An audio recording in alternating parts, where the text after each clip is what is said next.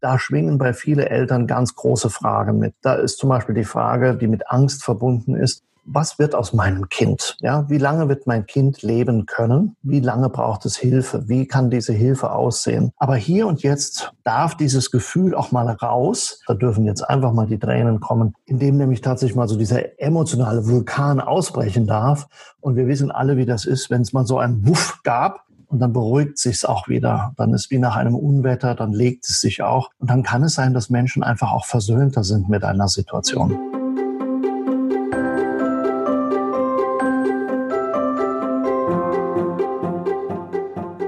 Schön, dass ihr wieder zuhört. Das ist der Podcast für Eltern, die Kinder mit Behinderung oder einer chronischen oder seelischen Krankheit haben. Ich bin Christine vom Mein Herz Lachteam und bei uns geht's heute um das Thema Bedürfnisse.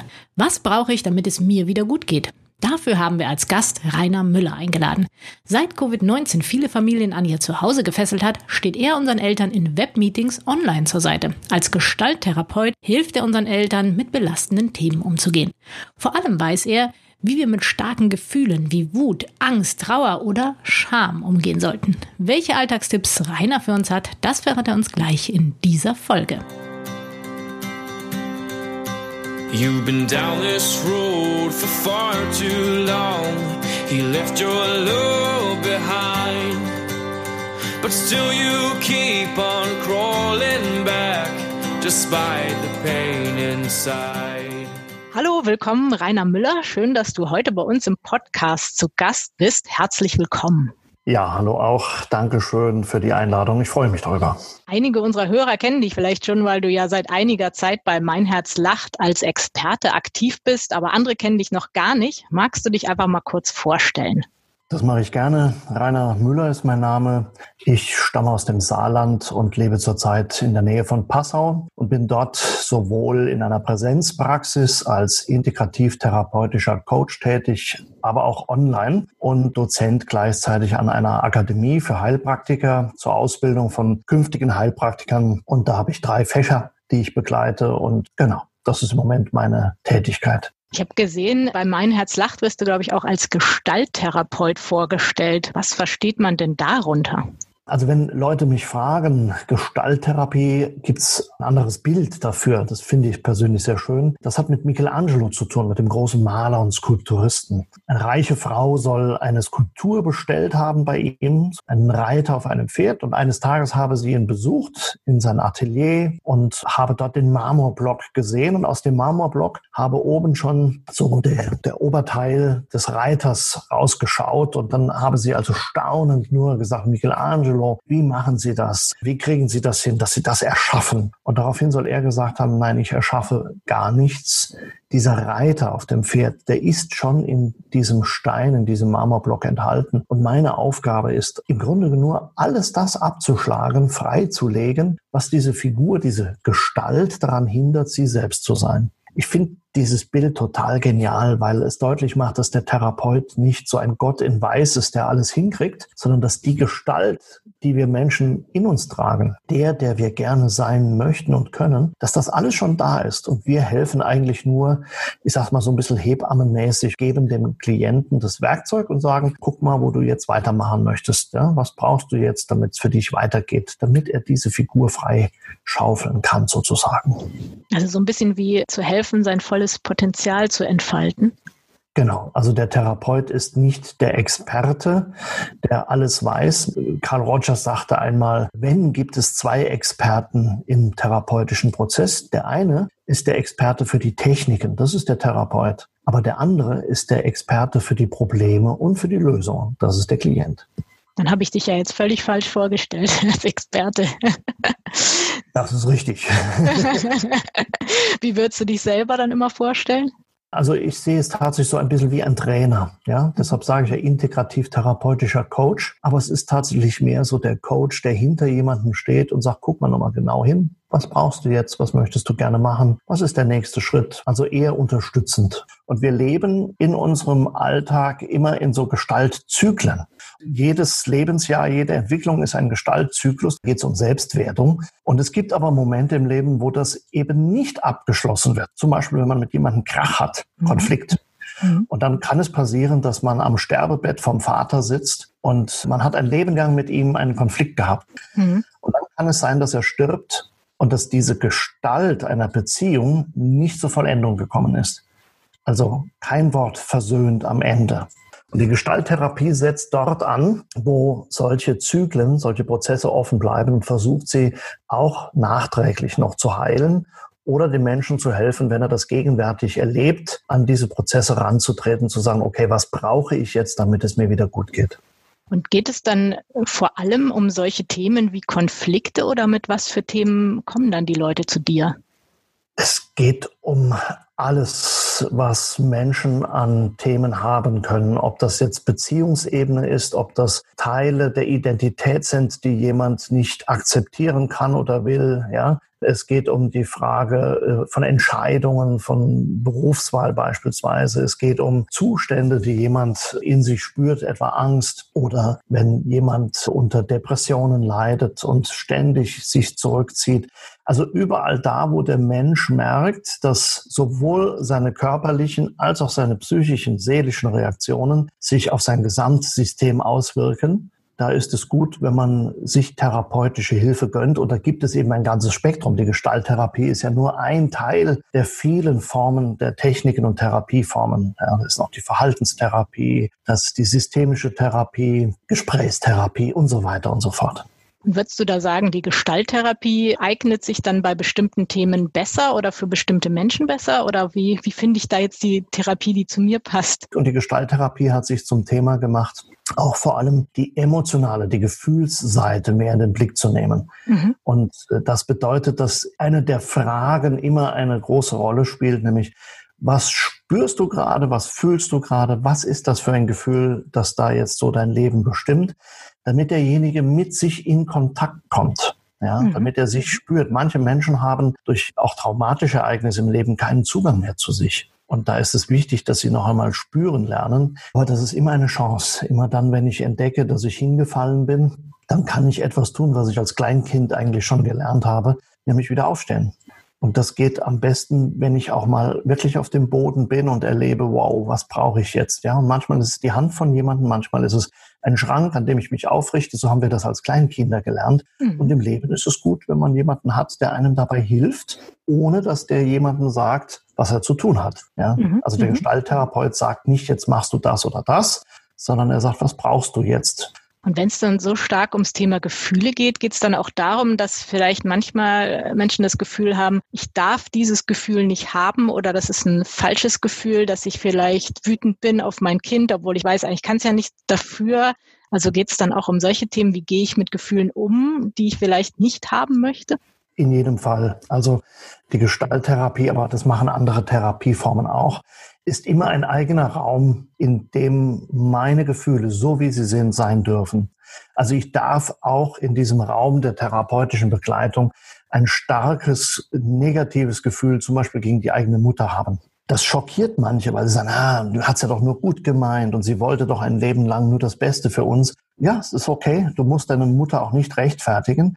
Aber hier und jetzt, deine Mutter ist gar nicht da oder sie ist sogar schon länger tot. Auch das gibt es ja. Darf dieses Gefühl auch mal raus. Warum? Weil wir dann wiederum eine Gestalt schließen können, in dem nämlich tatsächlich mal so dieser emotionale Vulkan ausbrechen darf. Und wir wissen alle, wie das ist, wenn es mal so einen Wuff gab und dann beruhigt sich's auch wieder. Dann ist wie nach einem Unwetter, dann legt es sich auch. Und dann kann es sein, dass Menschen einfach auch versöhnter sind mit einer Situation. Du hast ja jetzt schon einige auch Mitglieder von Mein Herz lacht kennengelernt, also Eltern, die besondere Kinder haben. Mit was für Themen haben die so zu tun? Das ist sehr spannend. Das sind ja, du sagst, besondere Kinder und das sind sie tatsächlich. Und da schwingen bei vielen Eltern ganz große Fragen mit. Da ist zum Beispiel die Frage, die mit Angst verbunden ist was wird aus meinem Kind? Ja, wie lange wird mein Kind leben können?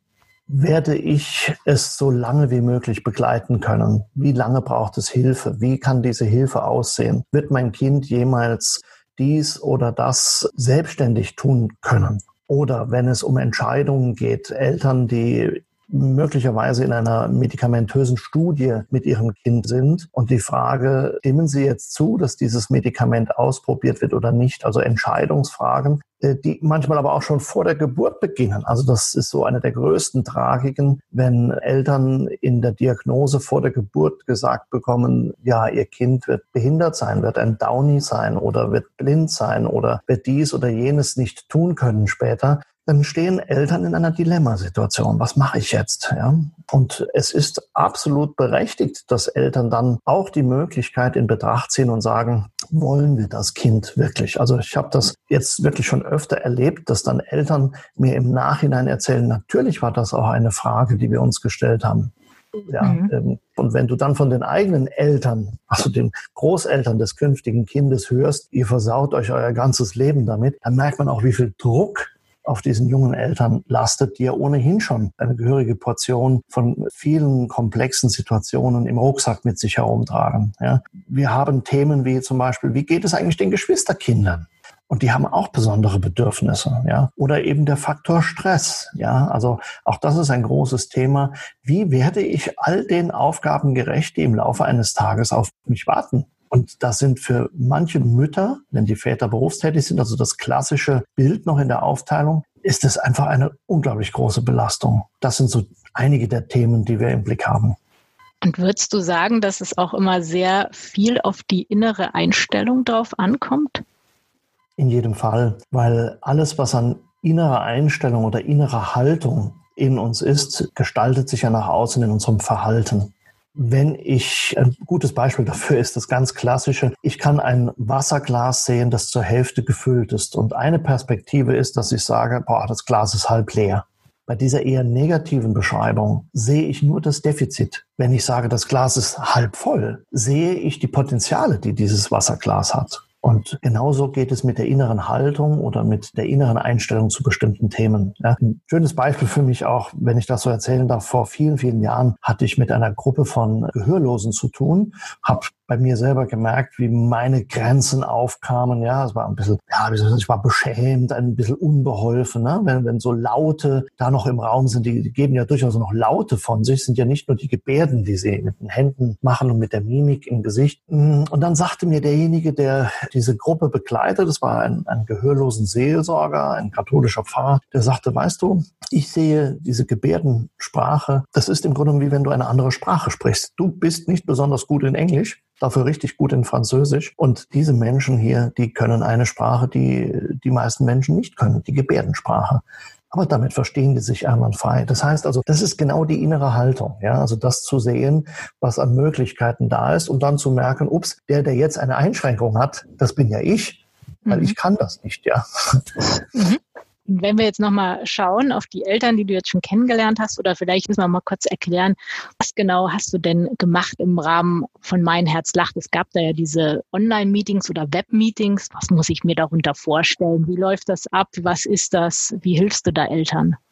Ja, da können wir der Corona-Pandemie tatsächlich ein bisschen dankbar sein, denn äh, es hat uns zusammengeführt. Ich kenne eine der Mamis, weil sie tatsächlich eine Studierende von mir ist an der Akademie. Und sie hat mich mal darauf angesprochen und gesagt, da gibt es so einen Verein, da bin ich auch mit drin. Und da gibt es ganz viele Mamis und Papas, die schwer kranke Kinder begleiten und betreuen. Und wir brauchen ab und zu mal einen Input von außen. Und so ist das entstanden, dass wir am Anfang gesagt haben, okay, was für Themen sind es denn, die euch bewegen? Und da war zum Beispiel das Thema Angst ein ganz wichtiges, ja. Und äh, dann das Thema Entscheidungen. Wie treffe ich Entscheidungen? Oft treffen wir die Entscheidung gegen was. Und damit fängt das Desaster schon an, weil wir dann immer Verlustangst haben, wenn wir äh, uns gegen etwas entscheiden, denken wir immer, boah, dann kriege ich das nicht und das nicht und das nicht, statt uns für etwas zu entscheiden, ne? wie im Supermarkt im Regal. Und so bin ich im Grunde äh, dazu gekommen, bei Mein Herz lacht an zwei Samstagen im Monat für je zwei Stunden ein Online-Seminar anzubieten. Und Online-Seminar heißt, wir sehen uns alle auf dem Bildschirm, wir sind zugeschaltet über Zoom. Gibt natürlich auch andere Möglichkeiten da zu nutzen. Auch wir haben uns für Zoom entschieden und ich bereite das in der Regel vor, meistens auch so eine Art PowerPoint, aber ganz viel Interaktion. Also ich bitte immer auch die Eltern darum, von sich zu erzählen. Manchmal stelle ich eine Frage in den Raum, dann gibt es eine interessante Diskussion und das allererste, was ich gemerkt habe, ist nicht, ich bin der Experte. Klar habe ich ein paar Ideen und, und kann Empfehlungen weitergeben oder kann etwas erklären, wie zum Beispiel Angst zustande kommt, was da in uns passiert und wie wir damit umgehen können. Aber die eigentlichen Experten, das sind die Eltern, die mir dann erzählen, was sie im Alltag konkret machen. Und heißt es, es geht auch darum, so gemeinsam zu wachsen oder sich einfach zu unterstützen? Oder wie muss ich mir das vorstellen? Das Wort Unterstützung ist das, das Treffende, ja. Eine Mama sagte bei dem letzten Online-Seminar, das wir hatten, das ist so schön, dass ich mich hier nicht rechtfertigen muss. Ich kann hier sein und mit meiner Thematik, mit meinem Kind, weil tatsächlich hier alle gleich sind. Und das ist, glaube ich, das Entscheidende. Also die Krankheiten, die Einschränkungen des Kindes, die sind unterschiedlich. Ja, aber man sitzt in einem Boot und dann zu hören, dass andere Eltern, die erzählen, wie es ihnen gegangen ist vor der Geburt, unmittelbar nach der Geburt des Kindes, die ersten Lebensjahre und wenn die dann jetzt in der Pubertät manche sind, was das bedeutet, ja, mit den Geschwisterkindern, mit den ganzen Ämtern, den Krankenkassen, diesen, diesen riesigen Themen, da finde ich, ist die gegenseitige Unterstützung einfach das Großartigste von, von allem. Und ist es dann so, dass am Ende von einem Webmeeting zu einem Thema, dass es dann, dass jeder für sich so Alltagstipps mitnehmen kann oder von den anderen lernt oder was nehme ich dann mit für mich? Also das erste ist, das kann ich nur mal wiederholen, dass diejenigen, die dann ausschalten, hinterher sagen, ich bin nicht allein. Punkt eins. Punkt zwei, es gibt immer ein paar Anregungen, die in den Alltag hineinreichen, sei es, dass äh, zum Beispiel eine körpertherapeutische Übung gemeinsam gemacht wurde, ja, zum Thema Resilienz, also Widerstand, innere Widerstandskraft, ja, zu mir stehen, zu meiner Situation stehen. Und wenn dann mir eine Mutter schreibt, ich habe diese Übung jetzt ausprobiert und, und ich merke tatsächlich, dass mir mein Rücken etwas wehtut, weil ich gemerkt habe, dass ich mich schon krumm gemacht habe, dass ich immer mich niederbeuge, weil ich nachgebe. Aber das will ich eigentlich nicht. Ich will zu dem stehen. Wenn ich sowas dann lese hinterher in einer E-Mail, dann denke ich mir, siehst du, dann war es gut, dass du das geübt hast. Denn umsetzen müssen diese jungen Eltern das alles selbst. Mhm. Aber wenn sie zum Beispiel hören, dass es Anlaufstellen gibt, von denen sie bisher noch nichts wussten, oder Fördergelder, oder dass es besondere Möglichkeiten bei Krankenkassen gibt, ja, dann denke ich mir, dann hat es sich schon gelohnt, dass die in den Austausch miteinander kamen. Was ist deine Erfahrung? Du machst ja sonst wahrscheinlich, oder vielleicht muss man jetzt auch immer sagen, vor Corona wahrscheinlich eher ähm, Einzelsitzungen. Und das ist ja jetzt eher so ein Gruppenerlebnis. Wie sieht das da aus? Öffnen sich, also können sich die Eltern auch in der Gruppe genauso öffnen? Haben sie dasselbe Vertrauen, wie wenn man jetzt nur dir gegenüber sitzen würde? Was, was sind deine Erfahrungen da? Also für mich ist es äh, insofern ganz spannend gewesen, weil ich schon vor Corona ganz viel online gemacht habe. Das hängt mit der Online-Ausbildung zusammen an dieser Akademie, weil da aus ganz Deutschland sich Leute zuschalten. Mhm. Jetzt mit einer Gruppe von Eltern da zu sitzen, das ist genauso, wie wenn du in einem Gruppenraum sitzt. Der Vorteil ist allerdings, wir sprechen sonst beim Sport auch vom Heimvorteil. Mhm. Und genau diesen psychologischen Effekt erlebe ich bei diesen Eltern auch. Die sind bei sich zu Hause im geschützten Rahmen, nicht in einem wie auch immer gestylten Gruppenraum, der womöglich auch ganz karg ist mit seltsamen Bildern an der Wand. Ja, es ist einfach das private Setting. Und das tut denen gut zu wissen, ich bin daheim und die können auch jederzeit mal aufstehen, in die Küche gehen. Ich habe das auch erlebt, dass wenn jemand die Tränen kamen, dass er mal kurz die Kamera weggedreht hat und du wusstest, okay, da fragen wir jetzt nicht nach, da dürfen jetzt einfach mal die Tränen kommen. Andere schluchzen in die Kamera hinein und zeigen ihre Emotionen. Also da geht online nichts verloren. Das Einzige, was verloren geht, ist der direkte persönliche Kontakt, dass mal irgendjemand anderes aufsteht und sagt, komm, ich hol dich mal einfach in die Arme und tröste dich. Das geht online natürlich nicht. Aber es geht mit Worten und mit dem Spüren, die anderen sind bei mir. Glaubst du, dass es dann auch noch mal ein bisschen Sicherheit gibt, zu wissen, wenn jetzt irgendwas mit meinem Kind ist, kann ich ja auch jederzeit rausgehen. Ich habe nicht diesen Anfahrtsweg, auch nicht die Rückfahrt. Also es ist ja auch genau. zeitlich, genau. ist man da viel flexibler. Das spielt eine große Rolle, denn es das heißt ja für alle Eltern mit einem Kind, das in irgendeiner Form eingeschränkt ist, ein riesiger Aufwand, das zu organisieren da loszufahren oder zu organisieren, dass jemand da ist, der auf das Kind aufpasst. Also ich kann mich an ein junges äh, Elternpaar erinnern, da war die Mama da und die Mutter von der Mama, ja. und die ist dann im Hintergrund mit dem Kind so äh, auf dem Arm schockelnd rumgelaufen. Und da habe ich gedacht, wie gut, ne? die Eltern sind da, die Mutter ist da, das gibt Sicherheit. Und mhm. man spart sich eine Menge Wege, viel Zeit, ja. Und zwei Stunden an einem Nachmittag können sehr lange sein, ja. Also da kann man schon einiges bewegen. Da kann man einiges bewegen, aber es ist auch eine Herausforderung, weil das Kind zwei Stunden lang nicht die Aufmerksamkeit bekommt. Du musst also in irgendeiner Form eine Alternative für das Kind schaffen. Ja? Mhm. Und das ist oft, also wenn beide Eltern da sitzen sollen, ist es eine große Herausforderung. Wenn nur die Mama da sitzt und es sind dann oft die Mütter, die das bevorzugt wahrnehmen und der Papa sich dann um die Kinder kümmert, braucht es wiederum die Kommunikation, die Absprache, dass beide damit einverstanden sind.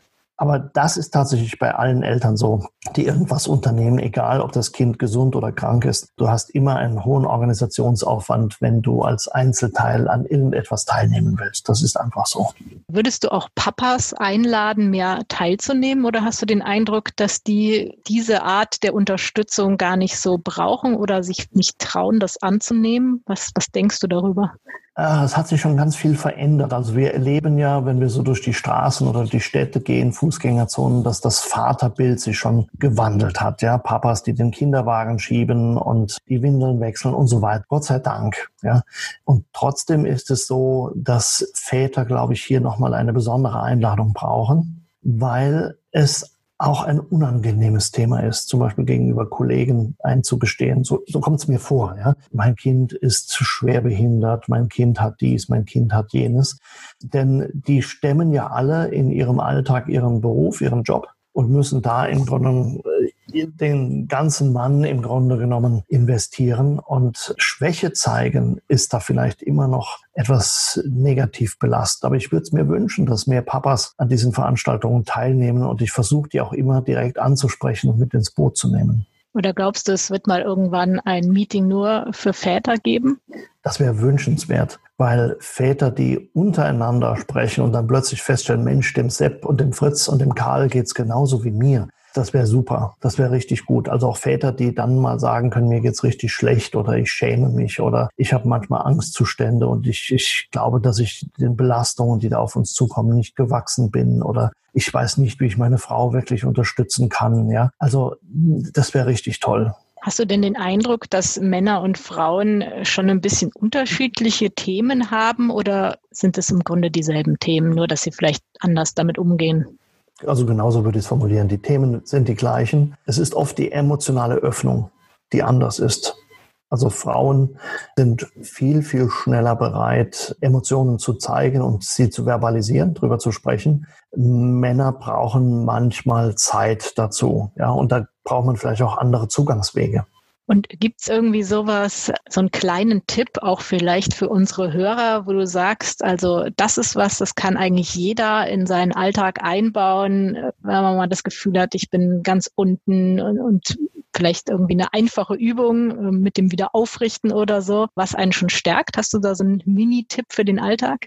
Ich habe das Gefühl, dass ganz viele Menschen über Musik sehr viel transportieren können, Gefühle. Und ich glaube, dass es da Musik für viele Situationen auch gibt. Und allein sich fünf Minuten am Tag hinzusetzen, also die Stille ist, ist eine andere Geschichte. Das muss man echt üben, ja, die Stille auszuhalten. Aber sich ein paar Minuten hinzusetzen, die Kopfhörer aufzusetzen sagen, ich möchte einfach nur gern mal die Augen schließen und ein bisschen abtauchen in Musik. Einfach mal alles loslassen, die Augen schließen, spüren, wie der Atem gleichmäßig geht und sich auf die Musik einlassen und einfach ruhig werden. Das ist schon eine Übung an sich, weil die meisten so voller Unruhe sind und voller Gedanken, was muss ich als nächstes machen, dass das wirklich sehr lange dauern kann, bis man so einen Zustand auch einer inneren Ruhe mal hat. Ja, Körperübungen, sich einfach mal hinstellen, in den schulterbreiten Stand, feststehen, so leicht wippend in den Knien und einfach mal tief ein- und ausatmen. Das mehrfach, ja. So wie ich bei, bei Leuten, die das Rauchen aufgeben, denen sage ich dann immer, dann gehen sie trotzdem, wenn sie das Bedürfnis haben, zum Rauchen raus vor die Tür. Sie rauchen aber dann ja keine Zigarette mehr in Zukunft, aber sie atmen die sechs Minuten lang die frische Luft ganz bewusst tief ein und aus und einfach das einmal wirken lassen. Aber das sind so ganz, ganz kleine Mini-Tipps, ja. Ja, aber das kann ja vielleicht auch schon helfen. Oder vielleicht muss man auch erst mal lernen, sich auch nur fünf Minuten zu gönnen, um überhaupt mal eine Pause zu machen. Das ist richtig, ja. Und du hast jetzt ja auch ein bisschen eben die Eltern und deren Situationen kennengelernt. Und was denkst du, was fehlt noch am derzeitigen Angebot? Also was Eltern bekommen, vielleicht von Krankenkassen oder anderen Leistungserbringern. Siehst du da noch so ein ganz großes Defizit, wo du sagen würdest, also wenn es das geben würde, das würde denen wirklich weiterhelfen? Also etwas, was mir aufgefallen ist, das war, da habe ich von den jungen Eltern gelernt, das war die Rückmeldung, dass bei den Krankenkassen oft Mitarbeiter und Mitarbeiterinnen sitzen. Die haben sicherlich einen harten Job bei den vielen Anträgen, die sie bearbeiten. Aber was unsere jungen Eltern tatsächlich vermissen, ist, dass irgendjemand von denen mal anruft und sich ernsthaft für die Situation interessiert und du mit dem Antrag, den du einreichst, nicht einfach nur eine Fallnummer bist, die jetzt bearbeitet wird, also das ist so etwas, was mir noch ganz eklatant im Kopf ist. Ja, einfach das wirkliche Interesse an der konkreten Situation. Und das hat mir auch ein, ein junges Elternpaar gesagt, als wir schwanger waren mit unserem Kind, da hätte es schon jemand gebraucht, nachdem die Diagnose klar war, der uns einfach sagt, und zwar aus einer betroffenen Sicht, das und das kommt jetzt auf euch zu. Und mhm. wir sind bei euch. Wir gehen diesen Weg mit euch. Das ist so eine Art erste Hilfe. Ja. Und müsste das dann eher ein Experte sein oder ein Seelsorger oder könnten das auch andere Eltern sein? Ich glaube, das müssten am besten erfahrene Eltern sein, die sagen, das ist uns ein Anliegen, andere darin zu unterstützen. Also wenn es in so einem Verein so ein Pool von ein paar Leuten gäbe, wir können einfach angerufen werden. Ne? Das ist eine Telefonnummer, eine Hotline, da wird man weitervermittelt. Und da können junge Eltern dann sagen, wir haben jetzt gerade die Diagnose bekommen, wir wissen jetzt nicht, was da auf uns zukommt. Das wäre genial, weil diese Experten stecken ja oft nicht drin. Also mhm. ich stecke doch auch nicht in der Situation drin. Aber die, die es hautnah erfahren, das sind doch die wirklichen Experten. Ja, das klingt so ein bisschen nach einem Konzept von so Lebenspaten, sage ich mal. Den Begriff habe ich in anderen Zusammenhang gehört und das finde ich jetzt eigentlich ganz passend, ne? dass man sagt, ja. ich bin sowas wie ein Pat, ein Begleiter einfach und bin da, wenn ja. du eine Frage hast. Ne? Ja, genau. Mhm. Wenn ich jetzt auf die Uhr schaue, dann sind wir schon wieder am Ende vom Podcast und wir haben zum Schluss ja immer noch drei Fragen. Und die erste okay. Frage ist, was bringt dich regelmäßig total auf die Palme?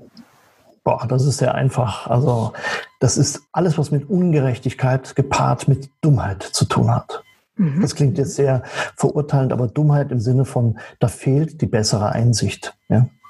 Ja, also ich glaube, jeder hat da jetzt, also ich habe da sofort Bilder im Kopf und jeder hat wahrscheinlich seine individuellen Bilder im Kopf. Ja. Genau. Wie machst du das, wenn es im Alltag mal so richtig stressig wird? Wie kommst du da wieder runter? Also das klingt jetzt total verrückt, was ich sage. Ich habe in meinem Haus haben wir ein paar Aquarien also wir sind Aquaristiker. Ich stehe immer wieder zwischendrin von meiner Arbeit, von meinem Schreibtisch auf und gehe rüber zu einem meiner Aquarien, stehe davor und schaue einfach den Fischen und den Zwerggarnelen zu, wie sie ihre Runden drehen, da rumkrabbeln. Und das ist bei mir sofort ein Trigger, um beruhigt zu werden. Also auch das kann ich mir sofort super vorstellen. Das ist ein toller Tipp, okay. Und was ist dein Herzenswunsch? Ja, der betrifft nicht nur die Situation von Eltern mit schwerkranken Kindern, besonderen Kindern, der betrifft die Gesellschaft insgesamt. Das ist für mich Toleranz und Achtsamkeit. Also Toleranz, das Aushalten, das andere anders denken und die Achtsamkeit, das auch wahrzunehmen. Hast du den Eindruck, das ist so ein bisschen verloren gegangen bei uns in der Gesellschaft? Ja, wir haben eine mehr und mehr so eine leicht narzisstisch angehauchte Ellenbogengesellschaft, in der auch so ein Begriff wie Freiheit benutzt wird, um zu sagen, das bedeutet für mich, ich, ich kann tun und machen, was ich will. Mhm. Aber Freiheit hört immer dort auf, wo die des anderen beginnt und das vergessen manche. Okay, dann Rainer, vielen Dank für Bitte, das tolle Gespräch und auch die Tipps. Und vielleicht sind jetzt ja auch ein paar Eltern neugierig geworden und wollen sich mal anschauen, was es mit diesen Webmeetings auf sich hat. Also ja, vielen Dank. Schön. Ja. Oder vielleicht gibt es auch demnächst mal ein Väter-Web-Meeting, wer weiß. Noch besser. also Rainer, ich sage vielen Dank und wünsche dir noch einen schönen Tag. Ja, danke, Christine. Gell? Ciao. Tschüss.